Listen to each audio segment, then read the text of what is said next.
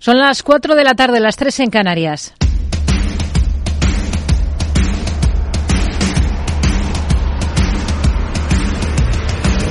No decida lo que hará el mercado. No se salte las normas de su operativa. No se deje dominar por sus emociones. Mercado Abierto con Rocío Arbiza. Muy buenas tardes. Sin definición, a la espera de que se empiece a animar la agenda macro de la semana, los índices se mueven con tono dispar a uno y otro lado del Atlántico. Una macro que tiene su punto álgido en el deflactor subyacente de consumo privado en Estados Unidos, en el PCE, tan vigilado por la Fed para evaluar el comportamiento de la inflación. Tendremos que esperar unos días. Se espera un incremento mensual de cuatro décimas y todo lo que varíe de esa cifra podría, ya saben, hacer variar también las expectativas en torno a cuándo podríamos ver el primer movimiento de rebaja de tipos de interés de la Reserva Federal. En Wall Street, a esta hora, en los primeros momentos de sesión, apenas llevamos media hora de negociación, lo que tenemos es bastante indefinición, muy planos tanto el S&P 500 como el Nasdaq, mejor comportamiento para el Dow Jones de Industriales que repunta medio punto porcentual a la espera de cuentas esta noche de compañías como la firma de vídeo Zoom. Entre tanto, ojo precisamente al mundo ligado a la tecnología en plena primera jornada del Mobile World Congress de Barcelona, una cifra en la que el presidente de Telefónica, José María Álvarez Payete, ha pedido una alianza global entre telecos, grandes tecnológicas y desarrolladores de software para su uso responsable de la red y para afrontar la explosión del tráfico de datos que va a generar la inteligencia artificial. Ha llegado el momento de que las empresas de telecomunicaciones, los agregadores de Big los desarrolladores de software y todos los agentes del sector colaboren estrechamente para crear juntos el futuro digital. Es el momento de fusionar lo mejor de la tierra con lo mejor de la nube, porque nos necesitamos mutuamente. Palabras eh, de Payete que hoy han encontrado el apoyo del comisario europeo de Mercado Interior, Thierry Breton. Se ha puesto del lado de las compañías y aboga por cambiar una regulación que se ha quedado, dice, obsoleta. Quiere que todos los actores del ecosistema digital compitan con las mismas reglas y cifra en 200.000 millones la inversión necesaria para una nueva red digital global en la Unión Europea. Las inversiones necesarias para salvar la distancia entre las redes de telecomunicaciones actuales y la infraestructura digital del mañana son absolutamente masivas. Se necesitan nada menos que 200.000 millones de euros en los próximos 5 o 6 años, solo para completar el despliegue de la fibra 5G.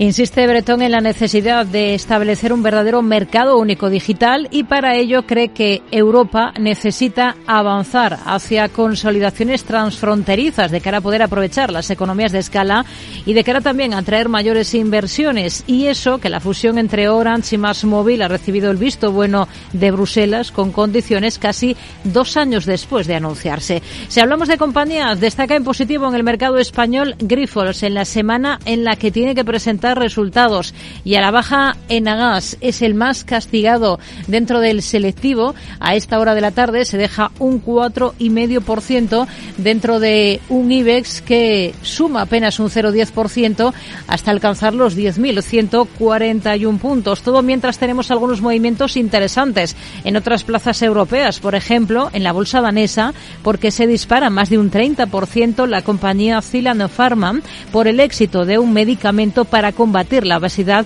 en los ensayos que ha llevado a cabo. Ojo también a las automovilísticas. Después de ese recado de Stellantis al gobierno español, dice que la electrificación requiere más fondos para la inversión, que no basta con los beneficios de las compañías, y avisa de que el desembarco chino en Europa con sus eléctricos puede poner en peligro miles de puestos de trabajo en España. Por lo demás, tenemos en el mercado de deuda a la prima de riesgo nacional por debajo de los 90 puntos básicos, en mínimos desde marzo del 22. Esto es la prima de riesgo ofrecida por los bonos españoles a 10 años respecto de la referencia del Bund alemán.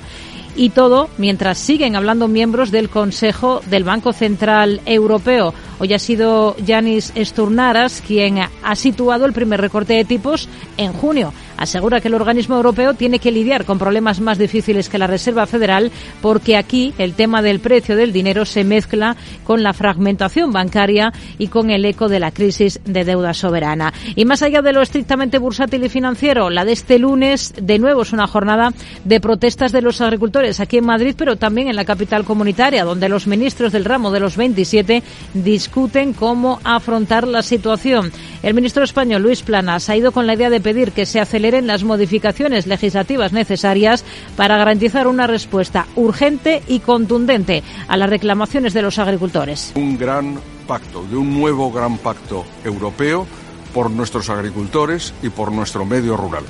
Agricultores y medio rural necesitan que los cinco principios básicos que hace ya 60 años incluimos en los tratados en relación con la política agrícola común y que están plenamente vigentes se pongan al día justamente en su aplicación para este año, para 2024 y para los años venideros. Lo abordaremos a partir de las cuatro y media de la tarde en tertulia, lo mismo que el aumento de la población en riesgo de pobreza o de exclusión social en el último ejercicio en nuestro país, según datos del Instituto Nacional de Estadística. A las cinco y media de la tarde, nuestro espacio con compañías cotizadas, hoy nos vamos a acercar a la aerolínea irlandesa de bajo coste Ryanair. Hablaremos con Elena Cabrera, directora regional de la compañía para España y Portugal, de sus inversiones y de los planes que tienen en el mercado de la península ibérica después de esa decisión, sobre todo aquí en España, del gestor aeroportuario AENA, de subir un 4% las tarifas aeroportuarias. Y a partir de las 6 tendremos consultorio de bolsa con Alberto Iturralde, responsable de Operativa DAX. Esto es Mercado Abierto en Capital Radio. Comenzamos. Mercado Abierto, Capital Radio.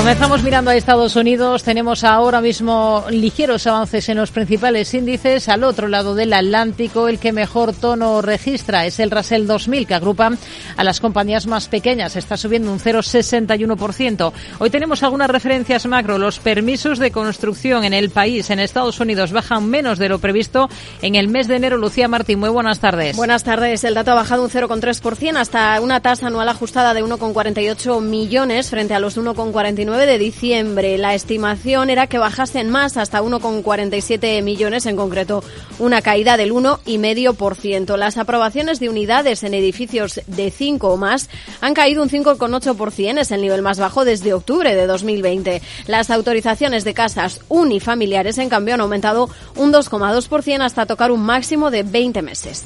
Las ventas de viviendas nuevas en Estados Unidos repuntan un 1,5% en enero. Se trata de las ventas de casas unifamiliares que han alcanzado una tasa anual de 661.000 en el mes de enero, lo que supone un incremento del 1,5% en comparación con el mes anterior. El dato interanual, la cifra aumenta un 1,8%. A tener en cuenta también que el precio de venta medio de estas nuevas casas vendidas se ha situado en unos 420.000 dólares. Los demócratas advierten sobre un posible cierre del gobierno mientras Biden convoca una reunión con los legisladores. Así es, el presidente Joe Biden va a recibir a los cuatro principales líderes del Congreso en la Casa Blanca para negociar este martes, mientras el principal demócrata del Senado advierte sobre un posible cierre parcial del gobierno a finales de esta semana. La reunión, como decimos, está programada antes de que este sábado se agoten los fondos para los departamentos de Agricultura, Energía, Vivienda y Desarrollo Urbano, Transporte y Asuntos de Veteranos, así como otros programas. Los fondos para el resto del gobierno, incluidos Defensa, Estado y Justicia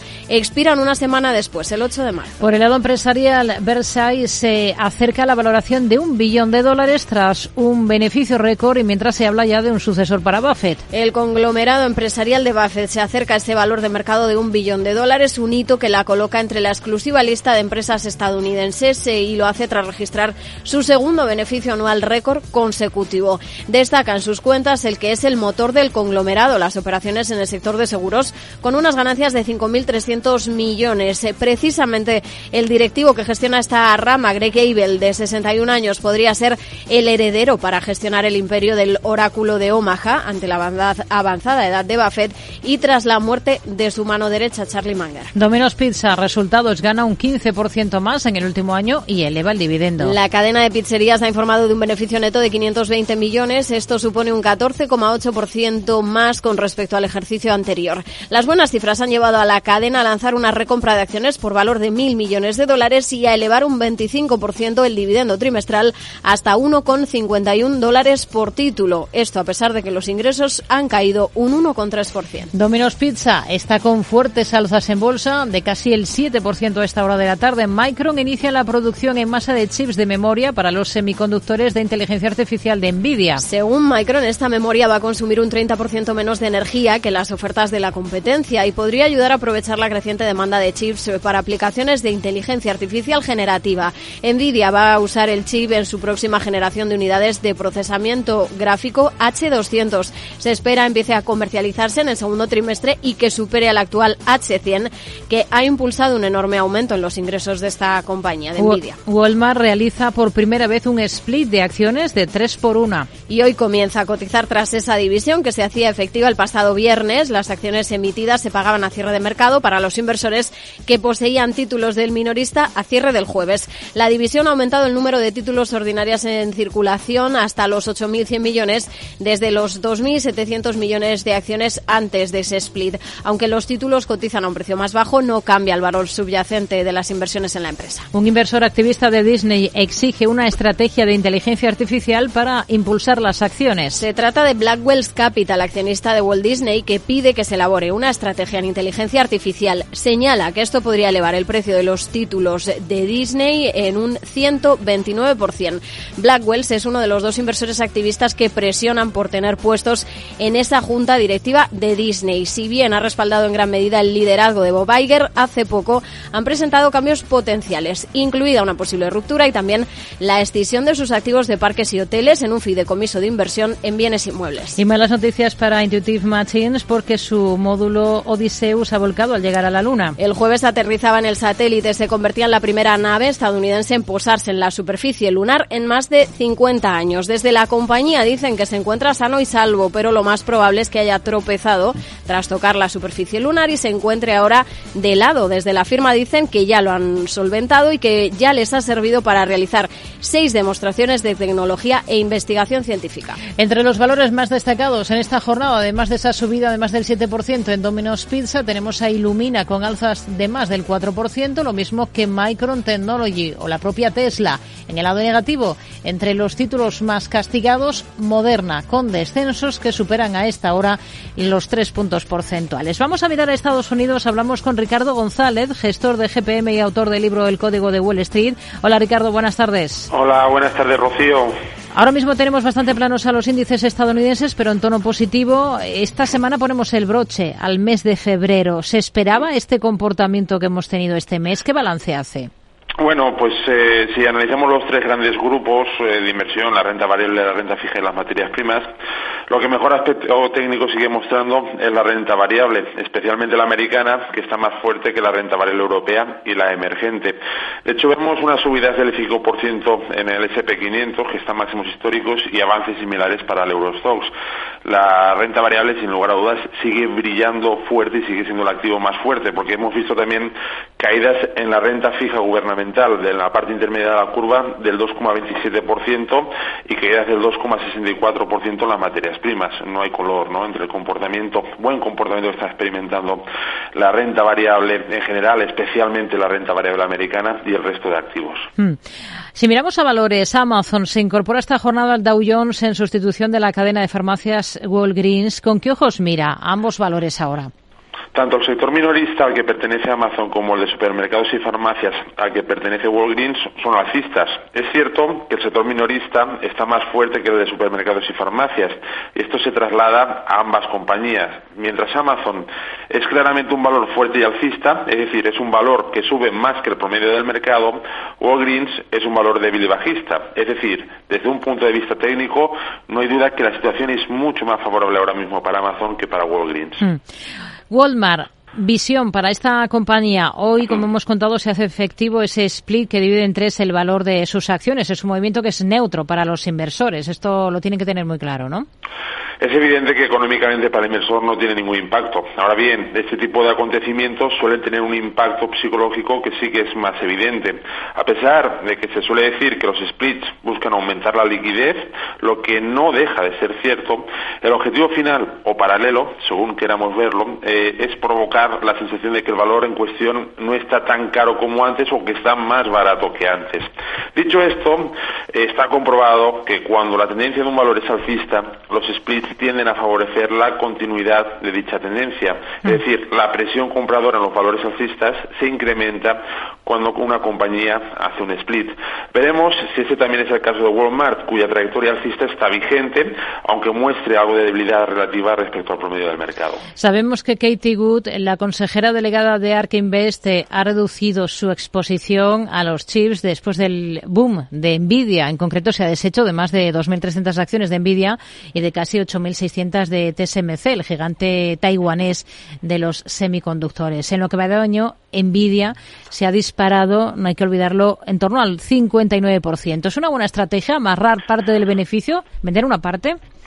Bueno, pues depende de la estrategia que se siga. Si el método que seguimos eh, de inversión busca sacar partido de reversiones a la media, uno de sus pilares fundamentales son las recogidas de beneficios, como las que estás hablando. Ahora bien, en estrategias seguidoras de tendencia, que a la larga tienden a ser más rentables que las de reversión a la media, aunque también son más volátiles, no hay que precipitarse en las salidas. Personalmente, a la hora de invertir utilizo estrategias seguidoras de tendencia y mientras Nvidia no ve alterada la tendencia al en la que se encuentra, no veo motivo para cortar beneficios. Hmm. Visión para Alcoa, que ofrece más de 2.000 millones en acciones de la australiana Alumina. El sector metalúrgico está muy débil, el cual no escapa de esa debilidad sectorial, con una evolución de la cotización que es muy negativa. El valor opera cerca de mínimos anuales y lo está haciendo con una gran debilidad. Este tipo de valores débiles hay que evitarlos y antes que cualquier revés que veamos en el mercado tienen más papeletas de experimentar un mayor sufrimiento. Ahora mismo, desde luego, eh, no es un valor que me guste técnicamente. Hay varias compañías que presentan resultados al cierre de esta sesión en Estados Unidos. Una de ellas es, eh, de ellas es Zoom, la compañía de por técnico, ¿cómo ve al, al valor ahora? La realidad en la cotización de Zoom es bastante diferente a buen tono que en líneas generales muestra el sector software. Hablamos de un valor que es débil y bajista, es decir, lo está haciendo peor que el mercado y su cotización en estos mercados tiende hacia la depreciación. No olvidemos que el dinero en los mercados se obtiene en compañías cuya cotización tiende a apreciarse y ahora mismo Zoom no sigue ese rumbo. Hmm. Otro de los que presenta el cierre es eh, Workday, niveles clave a vigilar en esta compañía. Bueno, como en algunas excepciones como la de Zoom comentada anteriormente, la situación técnica ahora mismo para las empresas de software es de las más positivas al otro lado del Atlántico. Y Workday forma parte de ello, puesto que es un valor que se mantiene fuerte y alcista. La tendencia alcista y la fuerza que muestra Workday pone sobre la mesa, a mi opinión, suficientes argumentos técnicos como para mantener las carteras. De hecho, está a un paso de entrar en su vida libre. Una cosa más, Meta dice que va a crear un equipo para contrarrestar la desinformación y el abuso de la inteligencia artificial en las elecciones eh, de la Unión Europea. Escenario ahora para Meta. Pues esta es otra empresa del sector software con buen aspecto técnico. Meta es uno de esos valores que no solo es que suba, sino es que sube más que el promedio del mercado. Y esto es algo que como inversores siempre buscamos. Está en su vida libre, es decir, no tiene resistencias por delante que entorpezcan más altas, más altas, perdón. Por lo que, mientras la situación alcista persista, habrá argumentos técnicos para mantener las carteras. Pues estaremos muy pendientes de todos estos valores, sobre todo los que presentan eh, resultados al cierre de la sesión en Estados Unidos. Ricardo González, gestor de GPM y autor del libro El Código de Wall Street. Gracias. Muy buenas tardes. A nosotros, buenas tardes. Capital Radio. La genuina radio económica. Siente la economía. El 28 de febrero celebramos la sexta edición de los premios Capital Radio para reconocer el talento, la excelencia y la generación de valor de profesionales y empresas. Conoce a los protagonistas, las entidades y las empresas que con sus negocios aportan valor a la sociedad. Sigue la gala y comparte el hashtag que encontrarás en nuestras redes sociales. Recuerda, el 28 de febrero, Premios Capital Radio a la Excelencia, con el apoyo de AON, Cognizant. ICEX y Renta 4. Te esperamos. Capital Radio. Escucha lo que viene. Veo, veo una cosita. ¿Qué cosita es? Empieza por la letrita L. Ya lo sé. Letras del Tesoro. Si mires donde mires ves letras del tesoro, en Renta 4 Banco te facilitamos comprarlas de forma rápida y cómoda. Entra en r4.com y descubre todas las ventajas de comprar letras con un especialista en inversión. Renta 4 Banco. ¿Quieres más? Mercado Abierto, Capital Radio. El broker CMC Markets patrocina los valores y noticias protagonistas de la Bolsa Española.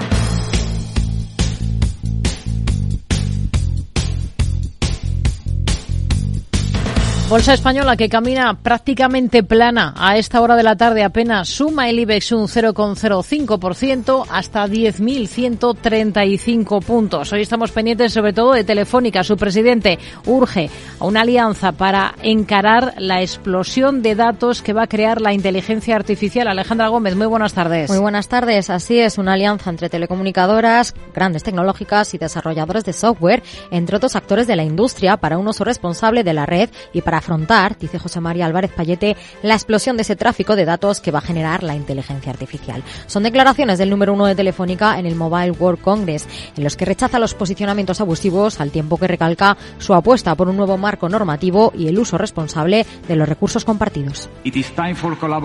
Es hora de colaborar, no de posicionamientos abusivos. Es hora de hacer un uso responsable de los recursos compartidos. Es hora de una nueva regulación. Necesitamos una regulación del siglo XXI es hora de decir adiós a todos los modelos regulatorios. Telefónica que podría recuperar cerca de 4.600 millones de euros en créditos fiscales. Son cálculos compartidos por la compañía en su memoria anual de 2023. De estos 4.600 millones de euros, dice Telefónica que ya habría activado 334 millones. Cabe recordar que el pasado 18 de enero el Tribunal Constitucional declaraba inconstitucional por unanimidad determinadas medidas introducidas por la ley del 2 de diciembre del 2016 y por el impuesto sobre sociedades. A pesar de ello, dice Telefónica que no resulta posible determinar con una mínima certeza cuáles serán los efectos concretos ni cuándo se dictarán los casos, los actos administrativos en los que se reconozcan dichos efectos. Si Automotive Resultados logra un beneficio neto de 320 millones, casi un 7% más que un año antes. Así lo ha destacado el fabricante de componentes de automoción, que a cierre de 2023 ha facturado casi 3.600 millones de euros, un 3% más que en 2022, y se ha notado una EBITDA de 713 millones, un 12,6% más que un año antes. El consejero delegado de CIA Automotive, Jesús María Herrera, considera que los resultados han sido excelentes y que evidencian el crecimiento rentable como una línea maestra del proyecto de la empresa. Herrera ha adelantado además que el grado de avance del Plan Estratégico 2025 es muy alto, tanto en cuanto a objetivos financieros, también como de sostenibilidad, y prevé confirmar el mantenimiento de todos los compromisos para 2025. Sabadell reduce un 16% sus provisiones ante reclamaciones de clientes hasta los 150 millones. Así lo destaca este lunes la entidad en su informe anual, que informa que ha reducido a 81 millones las provisiones respecto a la posible devolución de las cantidades percibidas como consecuencia de la aplicación de las denominadas cláusulas suelo. En 2022 esta provisión era de 99 millones de euros. Además, Sabadell ha alertado de que en un escenario adverso de potenciales reclamaciones adicionales, tanto a través de procedimientos del propio banco como por vía judicial, donde la máxima contingencia sería de 11, 111 millones de euros. Nueva jornada de protestas entre los trabajadores de la banca. UGT espera que hagan que las entidades repartan beneficios con sus trabajadores. Son las declaraciones del secretario general de UGT, Pepe Álvarez, que apunta que es un escándalo que en nuestro país los bancos tengan beneficios, que los beneficios que tienen y que estos no tengan ninguna repercusión sobre los trabajadores del sector financiero. En su opinión, el paro de dos horas de hoy de los trabajadores del sector es el inicio de un proceso de movilizaciones que va a llevar a que la patronal reparta sus beneficios con ellos. Según fuentes sindicales, el seguimiento de los paros ha sido del 85%.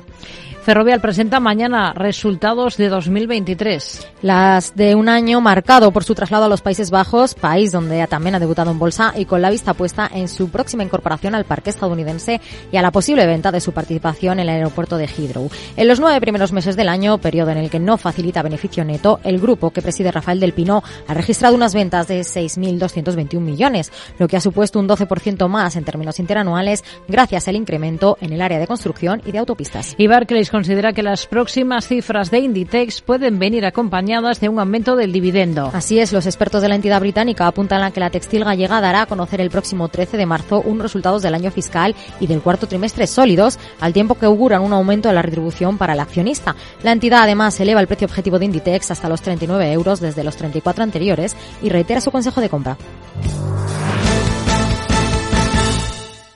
El broker CMC Markets ha patrocinado los valores y noticias protagonistas de la Bolsa Española. Miramos a la Bolsa Española y lo hacemos de la mano de Álvaro Blasco, socio director de Atelecapital. Hola Álvaro, ¿qué tal? Muy buenas tardes. Muy buenas tardes. Tenemos eh, una jornada en la que el IBEX 35 está muy plano, una sesión con pocas referencias. Ahora vamos con alguno de los nombres propios, pero uno de ellos sin duda es CIE Automotive, que ha presentado resultados. ¿Qué le han parecido? Bueno, yo creo que los resultados eh, de CIE Automotive han sido bastante eh, positivos. Yo creo que es una compañía que hay que tener en, en cartera. Eh, y yo creo que además este ejercicio 2024 puede también arrojar cifras francamente interesantes. ¿no?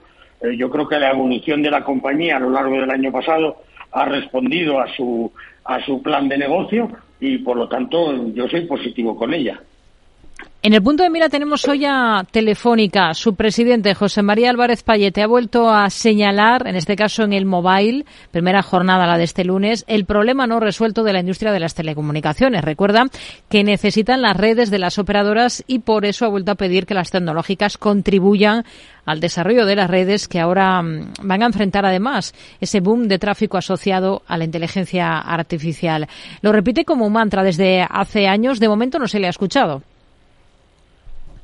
Bueno, la verdad es que este tema de, eh, Telefónica, que es un tema generalizado de las compañías del sector, eh, es una asignatura pendiente. Eh, es indudable que el tráfico de datos que se produce a través de estas grandes compañías que todos conocemos es tremendamente fuerte y las inversiones que se están haciendo para mantener ese tráfico con la fluidez necesaria en el mercado en el que estamos viviendo ahora mismo, en el mundo en el que estamos viviendo ahora mismo exige unas eh, inversiones multimillonarias. ¿no? Yo entiendo que Telefónica, como otras compañías del sector, eh, piensen que aquellos grandes usuarios o aquellos que propugnan un gran uso eh, de datos también tengan que participar en el desarrollo y, por supuesto, en la implantación de esas redes. Hmm.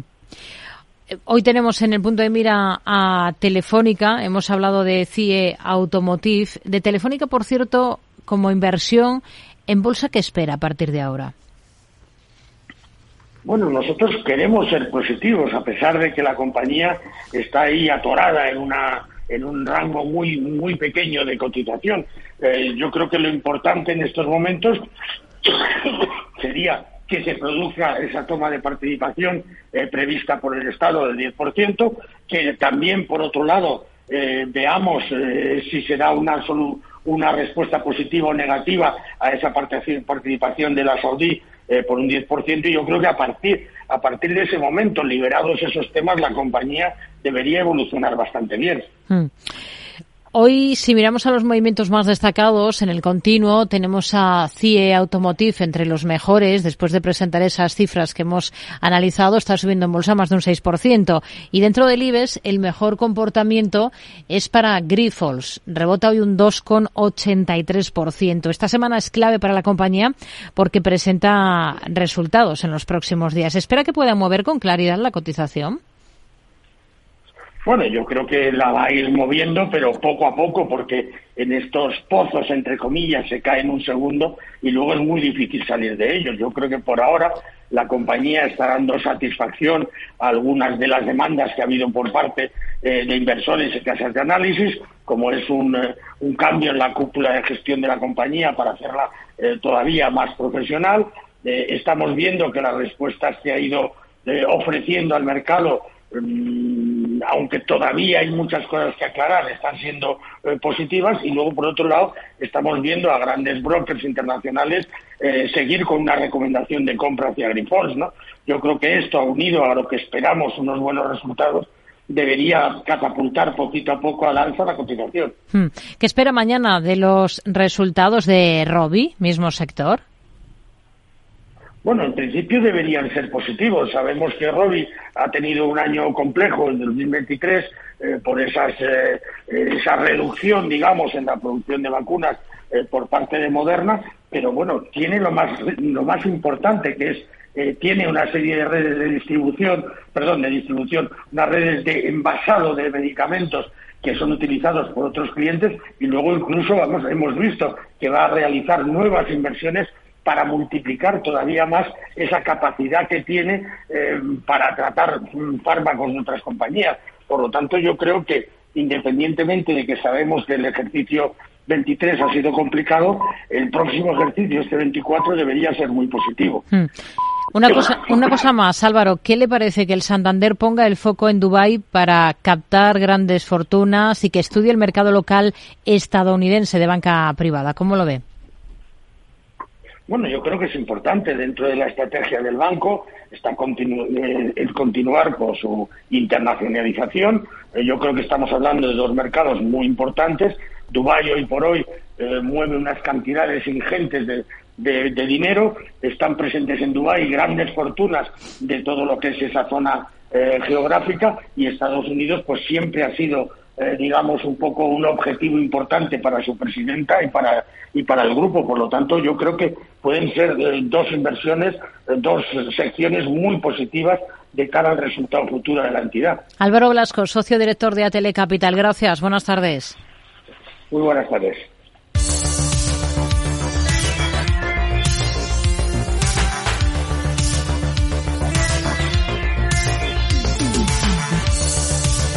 Completamente plana la bolsa española. Si echamos un vistazo al resto de plazas del viejo continente, según las pantallas de CMC Markets Brokers, encontramos con ligeros avances al DAX alemán, un 0,12% de repunte. Está recortando la bolsa de Londres, un 0,23% de caída para el FT100. En esa línea, eh, algo más, cede el selectivo francés CAC 40, recorta un 0,40%, mientras que el Eurostox 50, la media europea, está con descensos del 0,11%. Vamos a ver qué compañías destacan en esta jornada en Europa. Alejandra Gómez. En el viejo continente este lunes miramos con atención al sector automovilístico con la francesa Stellantis ocupando todas las portadas. En una entrevista con la agencia EFE, su director de operaciones para Europa empleada ha resaltado que la electrificación requiere más fondos y que no basta únicamente con los beneficios de las compañías. Además, Stellantis considera que el fuerte aumento de la entrada de coches eléctricos chinos amenaza el empleo en España. La firma francesa también destaca tras anunciar que venderá hasta 500 500.000 vehículos hasta 2026 a la firma Lisen Benz, la anterior a LD.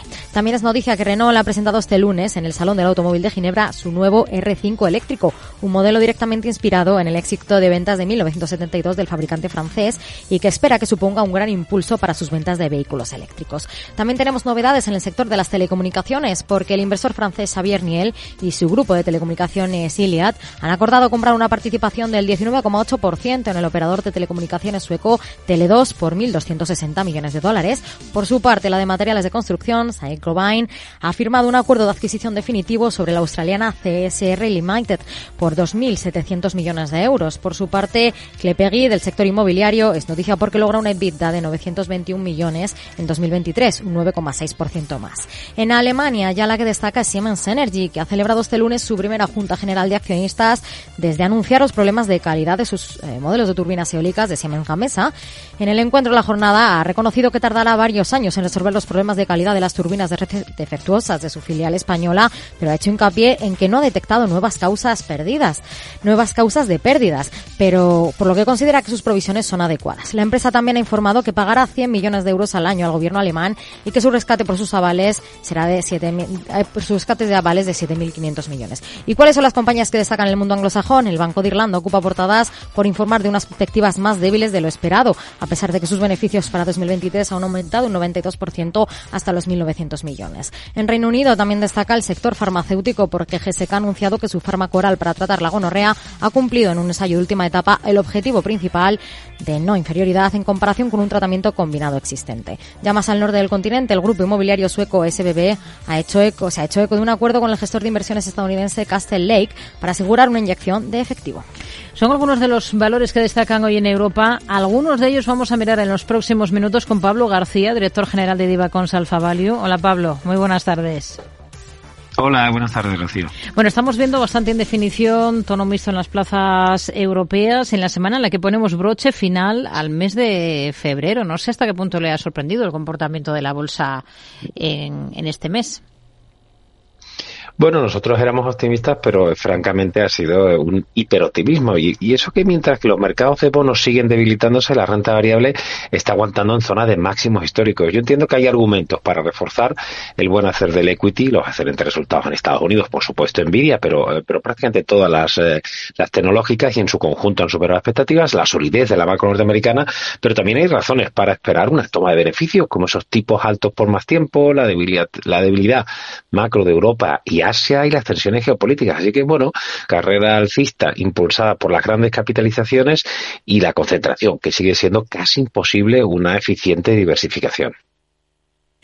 Ha celebrado junta, lo hemos contado Siemens Energy, y la conclusión es que reconocen que van a tardar años ¿no? en resolver todos los problemas de calidad de las turbinas defectuosas de Gamesa. Pero bueno, no aparecen nuevos agujeros eh, que, requieran mayores eh, provisiones. ¿Cómo hay que tomárselo? Bueno, con paciencia, pero con cautela, ¿no? Eh, hoy, de hecho, Siemens Energy sigue subiendo un 0,9% y acumula plusvalías del 15,5%, lo que llamamos de ejercicio, o sea que desde luego están yendo bien. Pero bueno, reconocieron que van a tardar años en resolver los problemas de calidad de las turbinas defectuosas de la filial eh, española de Siemens Gamesa. Tuvieron, no olvidemos, en ejercicio 2023 4.532 millones de euros, que lo he tenido que volver a mirar dos veces para ver si era, esta, era este el dato, ¿no? Es, sí. son, son, unas pérdidas tremendas. Y la verdad que, bueno, también tiene que ir pagando unas comisiones importantes porque no olvidemos que el gobierno alemán, con esos avales de 7.500 millones de euros tras los problemas de Siemens Gamesa, pues todavía eh, no sabemos cuál va a ser el coste total de rescate. A pesar de todo, las mejoras en el sector son evidentes y de ahí que el comportamiento de, de en los últimos meses ha sido una clara recuperación. Lo que sí se sabe es que la compañía tendrá que pagar una comisión media de aproximadamente 100 millones de euros al año al gobierno uh -huh. alemán por ese rescate, por esos avales que comenta de 7.500 eh, millones. Estelantes, hablábamos la semana pasada del vehículo eléctrico. Eh, ¿Considera que Europa en general y España en particular avanzan muy lento en la cuestión de crear las condiciones para la electrificación del parque automotor con producción nacional y que esto explica ese veloz aumento de la entrada de vehículos eléctricos chinos, eh, lo que puede mermar el empleo generado por esta industria eh, ha llamado la atención eh, sobre este punto, ¿no? Sobre la posible pérdida de empleos aquí en España eh, si sigue esa competencia feroz del vehículo eléctrico chino. Al margen de este tipo de cuestiones, para Estelantis, ¿cómo ve las cosas ahora? Bueno, yo haría una puntualización porque simplemente hay una parte que es totalmente falsa y otra obvia. Las bajas condiciones de electrificación no explican la mayor entrada de coches chinos. En todo caso, podría ser lo contrario. Eh, lo que está detrás de estas palabras y como mandatarios como Luca de Meo, la semana pasada, sí. de Renault, o Elon Musk de Tesla, es el miedo a la competencia china y la revestimos de proteccionismo de una u otra manera más justificada, como fueron la solicitud de aranceles, o culpando a los chinos de nuestras ineficiencias, ¿no? Los chinos vienen a hacer negocio como haríamos nosotros también fuera, ¿no? En el caso ya, aparte de, de, esos comentarios que a mí no me han gustado de Stellantis, es verdad que Stellantis lo tengo como top pick, que es miembro de la cantera internacional y que nos ha ido muy bien. Pero yo estoy, bueno, si antes hablamos de que estábamos sorprendidos, estoy hiper sorprendido con el comportamiento del sector autos, que lleva un, un, eh, un performance a, a un mes vista en Europa simplemente estratosférico, más 14,26%. Lo ha hecho tres veces mejor prácticamente que el sector tecnológico europeo. Lo digo porque muchos no lo tendrán quizá en mente. Más títulos. Ryanair. Esta tarde entrevistamos en el programa a la responsable de la compañía para España y Portugal, mientras se publica que es probable que tenga que recortar vuelos en verano debido a esos nuevos retrasos eh, de aparatos, de entrega de aparatos por parte de Boeing. ¿Qué visión tiene para la aerolínea? También en nuestro topic, pero hoy también sorprendido, están prácticamente planos los títulos, incluso estaban subiendo después de incluso advertir que efectivamente puede tener que reducir esa programación de viajes. Es decir, que cuando te llega la temporada alta en verano y posiblemente, no olvidemos lo que pasó eh, hace muy poco, ¿no? Con Alaska Airlines y, bueno, esos retrasos en recibir menos de 40 aviones del 737 MAX antes de, finales de junio. Es una muy mala noticia que confirma el CEO, Michael eh, O'Leary, eh, y bueno, podía ser mal interpretada por el mercado, pero es que cuando hay una buena tendencia en una compañía, la verdad es que se están minimizando eh, noticias incluso con un impacto que podría ser negativo en la cotización. Hmm. Tenemos en el punto de mira eh, a la nórdica Tele2 en el sector de las telecos tras la entrada en su accionariado del grupo francés Iliad. ¿Qué supone este movimiento? Bueno, podría ser, algunos están ya hablando y hablo con algún analista nórdico de un, de un re-rating del sector, está subiendo pues, en torno al 6% Tele2, es una buena historia, no, es nueva, ¿no? Eh, ya conocemos a Xavier Neil, ya conocemos esa inversión a, través de Iliad y NJJ, que es un holding del señor Neil, eh, y bueno, algunos ya están hablando que bueno, esa, esa transacción pues podría aupar a transacciones transfronterizas y tal. Yo llevo 30 años escuchando estas cosas y es muy complicado las fusiones transfronterizas en un sector como el de las incumbents ¿no? de, y, de, y de compañías del sector de telecomunicaciones. Y es verdad que las telecom lo han hecho muy mal, llevan caídas, eh, es el tercer peor sector a un mes vista y bueno, esto podría ser un resurgir. En cualquier caso, yo creo que hay que matizarlo y tendríamos desgraciadamente que, concentrarnos en una inversión concreta como es la de Tele2. Hmm. Carrefour está recortando hoy con claridad en la bolsa francesa. ¿Cómo ve las cosas para el valor ahora? Bueno, nos gusta, eh, los resultados fueron, fueron bastante buenos del 2023, le vemos con un upside, con un potencial por fundamentales de casi el 37% de aquí a seis meses. Es verdad que ha resurgido de sus cenizas hace relativamente poco, porque claro, esto no es tecnología ni inteligencia artificial, seguro que encontraremos alguna forma de, matizarlo, ¿no? Pero, pero sí es una compañía que está, que está dando buenas cifras en sus mercados eh, más relevantes y compensando un poquito una cierta debilidad que vimos en Brasil, pero en Francia, incluso en España, lo ha hecho un poquito mejor. Así que bueno, seguimos con una recomendación eh, compradora por ese potencial por fundamentales. Pablo García, director general de Divacons Alfa Value. Gracias. Muy buenas tardes. Un placer, buenas tardes. Enseguida, después de analizar valores en Europa, tertulia, mercado abierto. Diez años contigo. Capital Radio.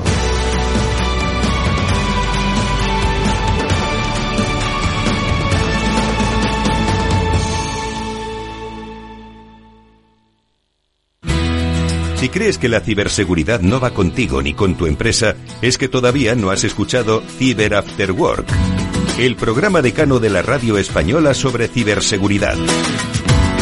De la mano de Eduardo Castillo y acompañado por Mónica Valle y Pablo Sanemeterio, te ayudamos a proteger tu empresa de las múltiples amenazas que circulan por la red. Cyber After Work todos los lunes a partir de las 7 de la tarde en la sintonía de Capital Radio.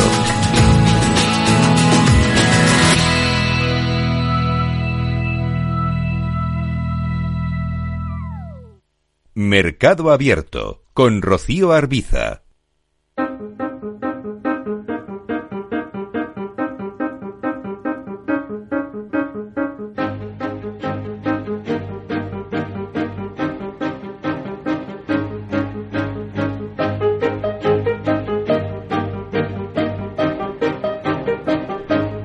Es tiempo de abordar los asuntos eh, más interesantes de la actualidad económica en tertulia, en este programa, en Mercado Abierto. Esta tarde están con nosotros Miguel Ángel Robles, eh, CEO de Business Plus. Hola Miguel Ángel, buenas tardes. ¿Qué hay? Buenas tardes. Aurelio García del Barrio, director del Global MBA del IEB. ¿Qué tal? Muy buenas tardes, Aurelio. Hola, muy buenas tardes. Y Miguel Córdoba, profesor de Economía y Finanzas de la CEU San Pablo. Miguel, buenas tardes. Hola, buenas tardes, Sofía, encantado. Bueno, llevamos varias semanas hablando del tema, pero es, por donde pasa la actualidad económica, ¿no? De nuevo hoy nuevas tractoradas en Madrid, también en Bruselas, mientras el ministro Planas ha pedido a la Unión Europea que acelere las modificaciones legislativas que se necesiten para garantizar una respuesta urgente y contundente a las reclamaciones de los eh, agricultores.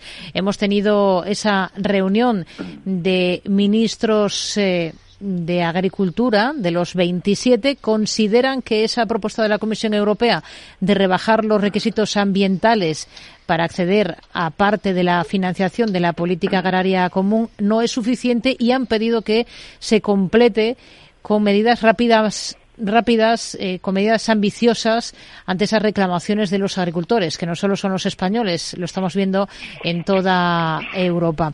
No sé si confían en que la Unión Europea está a la altura y puede atajar la crisis de, del campo porque se están pidiendo medidas rápidas, precisamente rapidez y Unión Europea no suelen ir demasiado de la mano, ¿no, Miguel Ángel?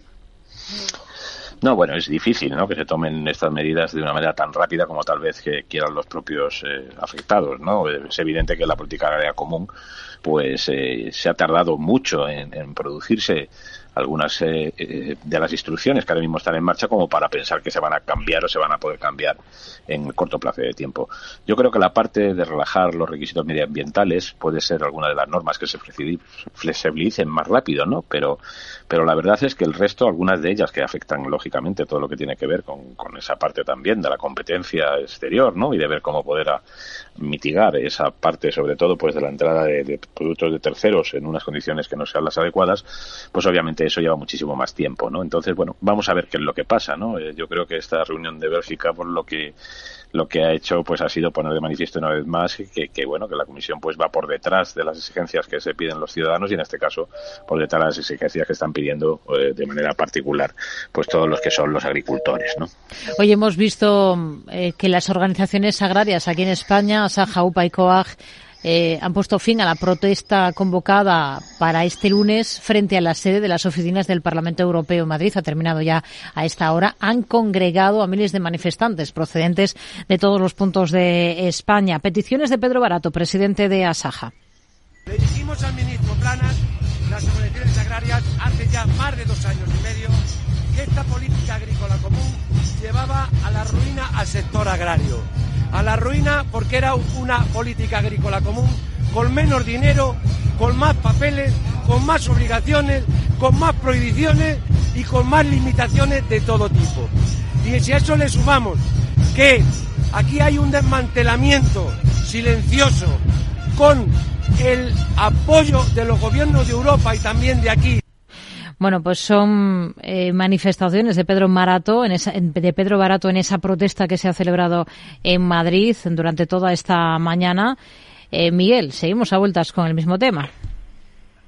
Sí, claro, pero mientras no se hagan, se tomen las decisiones adecuadas en la Comisión Europea, pues la cosa va a ser complicada. La verdad es que han sido años en los que el colectivo verde, vamos a llamarlo de una manera, ha estado, venga, a, meter normas y normas. En el fondo, los de gente de Bruselas son un montón de burócratas que no han cogido una azada en su vida. Entonces, eh, probablemente ni han consultado a las organizaciones agrarias, ni a los agricultores, ni a nadie. Ellos, eh, con emitir directivas comunitarias eh, de 200 páginas, les va bien entonces, eh, ese tipo de planteamiento no tiene sentido. Por fin ha explotado el campo y ahora dicen que mire usted, debemos dejarnos de cuadernos digitales, de, de esto planta aquí, no planta aquí, esto es barbecho, esto no. Oiga, perdón, déjeles en libertad hacer lo que tengan que hacer, de acuerdo con unas normas fitosanitarias y todo ese tipo de cosas, y ya lo sé, por supuesto. Pero entonces, si esas normas son exigidas aquí, pues también a los de fuera. Y si los de fuera eh, producen y venden a la mitad de precio, habrá que poner aranceles. Lo que pasa es que ahí entramos en la Organización Mundial de Comercio, que siempre está con los follones no, libertad, libertad. Mire usted, libertad, la globalización queda muy bien, pero si en Europa los precios son unos y en, Marruecos o en otros países son otros, pues al final eh, tendremos que cuadrar el tema, porque para mí uno de los puntos básicos, y con esto termino, eh, de la política agraria común de la PAC, es que seamos eh, autosuficientes en materia alimentaria, también en sanitaria y otros temas, pero la, la, alimentaria es sagrada. No podemos depender de la comida de que nos la manden otros países, mm. porque puede ocurrir problemas como los que ha habido y, no. Aurelio. Pues sí, me parece, lo que acaba de decir Miguel me parece fundamental, ser, ser autosuficientes en, eh, en el sector primario, ¿no? Lo que pasa es que cada vez, cada vez está ocurriendo, ocurriendo menos, ¿no? Por distintos motivos. Pero bueno, esto no hace más que poner de manifiesto el, el, el difícil equilibrio que existe entre todo lo que es eh, por poner una perspectiva más amplia, todo lo que es la Agenda 2030 con, con el, el, el, desarrollo de, de las, las, economías ¿no? y de los integrantes de, de, esas distintas economías, porque como bien comentabas antes, no está ocurriendo solo en España, sino, sino en el resto de países de Europa. Bueno, Francia está teniendo también eh, movilizaciones eh, realmente importantes, aunque sabemos que allí siempre son de, de ese índole. Entonces, es, es muy complicado. Al final no se trata nada más de la reducción de la carga administrativa, para, para los, eh, los agricultores y los, y los ganaderos, donde es cierto que es, es un, eh, una, una situación que para muchos de ellos por distintos motivos se convierte en un problema eh, absolutamente crucial. Pero bueno, también lo, mencionaban mis, eh, mis colegas eh, ahora, es que bueno estamos compitiendo en desigualdad de, condiciones, ¿no? Tenemos productos que vienen de Marruecos, de Turquía, de otros países, donde claro, si no se les pide lo mismo que a, que a nuestros productos, pues el, el nivel de competencia eh, es absolutamente desigual y por lo tanto mmm, la situación para el campo se, se convierte en algo muy difícil y luego no podemos olvidarnos tampoco de, aspectos como el, el, gasoil, ¿no? En los temas energéticos comentaba anteriormente en esa agenda 20, 2030, un ese difícil equilibrio. Claro, para los agricultores es absolutamente fundamental para, para su explotación. Por lo tanto, todo lo que suponga dificultades al uso de, de, ese combustible, que no deja de ser un combustible eh, contaminante, bueno, pues es, es, ponerle más, más, más trabas a la situación, claro. Hmm. Bueno, al margen de esto, el Mobile World Congress se ha arrancado ya en Barcelona, promete ser un evento de gran magnitud, lo es todos los años en el sector tecnológico y de telecomunicaciones. Hay quien comienza a poner la, el acento en que la gran asignatura pendiente es que se hable no ya de los millones que dejan todos los participantes, los congresistas, sino que se ponga el acento en los miles de empleos de la industria tecnológica que se desarrollen a partir de, del mobile. Este es el gran reto. Miguel Ángel. Bueno, sí, es evidente que a través del mobile se puede desarrollar eh, empleo, ¿no? Pero tengamos también una cierta precaución, ¿no? El empleo tecnológico es un empleo que va a ir al alza, obviamente, y siempre va a ser así, sobre todo en estas próximas décadas con la inteligencia artificial, pero también irá en detrimento de otro tipo de empleo donde no será tan necesaria tal vez a lo mejor la mano de obra, ¿no? Eh, del ser humano y sobre todo pues algunas capacidades administrativas del ser humano, ¿no? Entonces, por lo tanto, yo creo que pongamos el foco primero en lo importante, que es tener acceso a esas tecnologías por parte de la mayor parte del de los ciudadanos, ¿no? Y que, y que bueno, que estas tecnologías se sigan desarrollando. Es evidente que el World Congress lo que tiene es que es una cita donde lo que se hace es comercio principalmente, ¿no? No creo que sea el punto de encuentro donde se genere el, empleo, ¿no? Es donde se deba de generar el empleo, sino que esto lo que hay que hacer es dar a no conocer, sobre todo esas nuevas uh, actividades que se pueden realizar en el ámbito de la tecnología de la información, para que así el resto de los operadores también se animen, ¿no? Y también vean posibilidades de mejor y optimización de las tecnologías y por lo tanto de mejor optimización de todo lo que es el desarrollo del, del ser humano, ¿no? Porque en definitiva todas estas eh, virtudes de la tecnología lo que viene es a favorecer al ser humano como siempre ha pasado en estas últimas décadas. Por lo tanto, yo, vamos, no pondría tanto foco en que el World Congress tendría que, que ser el definitorio como para creación de empleo, sino que precisamente es esto, un gran escaparate donde lo que hay que hacer es poner encima de la palestra de todo lo que se puede comercializar en el ámbito de la tecnología de la información ¿Mm? y comercializarlo en esta propia feria. Miguel. Sí, completamente de acuerdo con Miguel Ángel, que eso al fin y al cabo es una reunión, un escaparate, queda muy bien, etcétera. Pero claro, luego nos sale nuestro presidente del gobierno diciendo que aquí vamos a montar un hub de inteligencia artificial maravilloso y no sé qué y tal. Oiga, señor Sánchez, aquí quiere usted pasar de los núcleos de ferritas a la inteligencia artificial sin escalas, porque desde los años 50 en Silicon Valley están dándole al tema, desarrollando cada vez más y más y más, y aquí en España estamos jugando a las chapas. Entonces, oiga, mmm, vamos a ver, vamos a analizar el tema eh, y no me haga usted como con las anuncios de las viviendas, que iba a hacer 200.000 viviendas y, hasta hoy, ¿no? Y ahora dice, ahora vamos a hacer un hub de inteligencia artificial, porque sí, ¿eh? porque España es, eh, lo vale, ¿no? Entonces yo, yo creo que al final eh, hay mucho postureo y, y es, evidentemente hay que desarrollar un, un hub tecnológico, pero, pero hay que hacerlo eh, bien, hay que hacerlo con, con muchas empresas, con, analizando todos los temas y no poner como ahora inteligencia artificial es una palabra mágica, apuntarse a la última palabra mágica. Yo creo que, que es un poco frívolo. Hmm. ¿Cómo ven las cosas, eh, Aurelio, en este ámbito? Pues yo creo que el mobile tiene, tiene diferentes tipos de retos, ¿no? pues desde, si miramos ya desde el año 2002, eh, bueno, tuvimos ausencia de grandes anuncios, ¿no? O sea, eh, llevaron novedades a la feria las principales marcas participantes, aunque hubo poco anuncio eh, en términos de, productos de, consumo. Después, eh, competencia de otras ferias, aunque son más pequeñas. Es verdad que Mobile tiene más, más presencia, por ejemplo, que IFA de Berlín, pero bueno, cada vez está ganando más, eh, más importancia ver si cómo, cómo se afronta en el futuro el equilibrio entre lo presencial y lo digital, ya que probablemente en el futuro veremos que, que puede ser algo, algo híbrido. Eh, que la industria de la tecnología tiene que recuperarse todavía de la crisis de materias primas y afrontar una caída de consumo eh, evidente que ha sufrido y después ver cómo puede afectar, por último diría, los temas de, la situación independentista en Cataluña, ¿no? Al, propio Congreso en, sí. Así que y, respecto al estoy de acuerdo con lo que con lo que se comentaba respecto a si es un sitio de creación de empleo, creo que no lo es per se sino es el sitio eh, expositor donde tanto los eh, y, sobre todo los demandantes de empleo mm. pueden ver eh, qué, compañías y qué tecnologías se están moviendo para, para intentar hacer posteriormente a, ese potencial empleo. Mm. Bueno, otro tema, datos del Instituto Nacional de Estadística. El porcentaje de población que se encuentra en riesgo de pobreza o exclusión social aquí en España ha vuelto a aumentar en el último ejercicio hasta el 26,5%, medio punto más que el ejercicio anterior. Esto lo ha hecho pese a que los ingresos han subido y pese a que las posibilidades de trabajar también han mejorado. Luego, entiendo que este dato tiene que ver sobre todo con ese incremento del coste de, de la vida, ¿no, Miguel Ángel? tampoco tengo muy claro cómo se hace la estadística, ¿no? Porque evidentemente me imagino que también se tendrán en consideración los datos de inflación dentro de saber dónde está, ¿no? Porque si aumenta la riqueza y aumentan los salarios medios, pues evidentemente ahí a lo mejor pues hay algún dato que, estadísticamente queda fuera, ¿no? Como para, para poder definir ese 0,5%, ¿no? De, de, aumento, ese 5%, ese 0,05% de aumento. Bueno, lo que es una realidad y eso es obvio de que el país eh, se genera también, este país está generando desigualdades de una manera muy clara, ¿no? Y que son difíciles de gestionar y de tratar, ¿no? Parece ser que pues esta parte de mano de obra intensiva que tanto se ha querido favorecer con temas de aumento de salarios mínimos profesionales al final no solamente va por ahí, ¿no?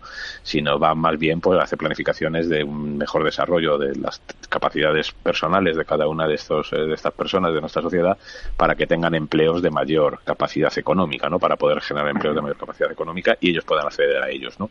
Entonces, bueno, yo creo que esto pone de manifiesto que, evidentemente las políticas eh, con las que se está trabajando, el tema de los salarios y el tema de los ingresos eh, por parte de las personas, pues no son las más adecuadas, del, obviamente, ¿no? Porque si no, este dato tendría que ser, o que tendría que variar bastante a favor, ¿no? No en decremento de que siga habiendo más pobreza. Miguel, ¿qué, ¿qué reflexión le provoca este dato? Pues sí, yo, yo sí me lo creo. Yo sí me lo creo por los fenómenos eh, sociales que se están produciendo. Por un lado, eh, no para de jubilarse gente con salarios pues más elevados, de 25, de 30, de 35 mil euros al año, y son sustituidos inmediatamente por miliovistas. Lógicamente, el salario medio no sube. En los últimos 3-4 años ha pasado de 26.500 a 29.000 euros al año. Sin embargo, eh, la cesta de la compra, básicamente los alimentos frescos, han subido un treinta y tantos por ciento. Y al final, la gente que está cobrando salarios bajos todo va a consumo, no puede ahorrar.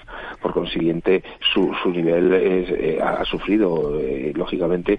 Dice, no, es que todo, todo el mundo 40, trabaja 40, no, no trabaja 40 horas. Hemos pasado de 33 horas semanales a 31 horas eh, semanales en los últimos dos años. Entonces, mm, aquí lo de los fijos discontinuos entra mucho en juego. Hay unos 700.000 más. es decir, al final, cuando metes todo esto en un costelero, en una costelera, te das cuenta que hay mucha gente que trabaja unas pocas horas a la semana a, a salario eh, y, que, y, que, y que al final eh, hay otros 3 millones de personas en el paro y muchos inmigrantes, que a lo mejor en situación ilegal, que lo aceptan por cualquier precio, con lo cual, eh, lógicamente, el riesgo de pobreza es, sube, tiene que subir hmm. porque realmente se está produciendo un achatamiento de la pirámide de, salarios y hacia abajo. Aurelio, una pincelada en menos de un minuto. Sí, a mí me llama la atención, si miramos la tasa la tasa AROPE, por nivel de formación alcanzado, vemos que personas con educación superior es de más del 13% y más del 25% entre personas con estudios de secundaria eh, de segunda etapa. O sea que ya no afecta esto solo a las personas de, niveles educativos muy bajos. Y después otro dato importante, que un 37% de los españoles no tienen capacidad para afrontar gastos imprevistos. O sea, la verdad es que la, la foto parece bastante preocupante, desde luego. Nos quedamos con estas reflexiones. Miguel Ángel Robles, Aurelio García del Barrio, Miguel Córdoba. Gracias y hasta la próxima. Muy buenas tardes. Buenas tardes, Buenas tardes a todos. Gracias. Más noticias. Enseguida estamos de vuelta aquí en Mercado Abierto.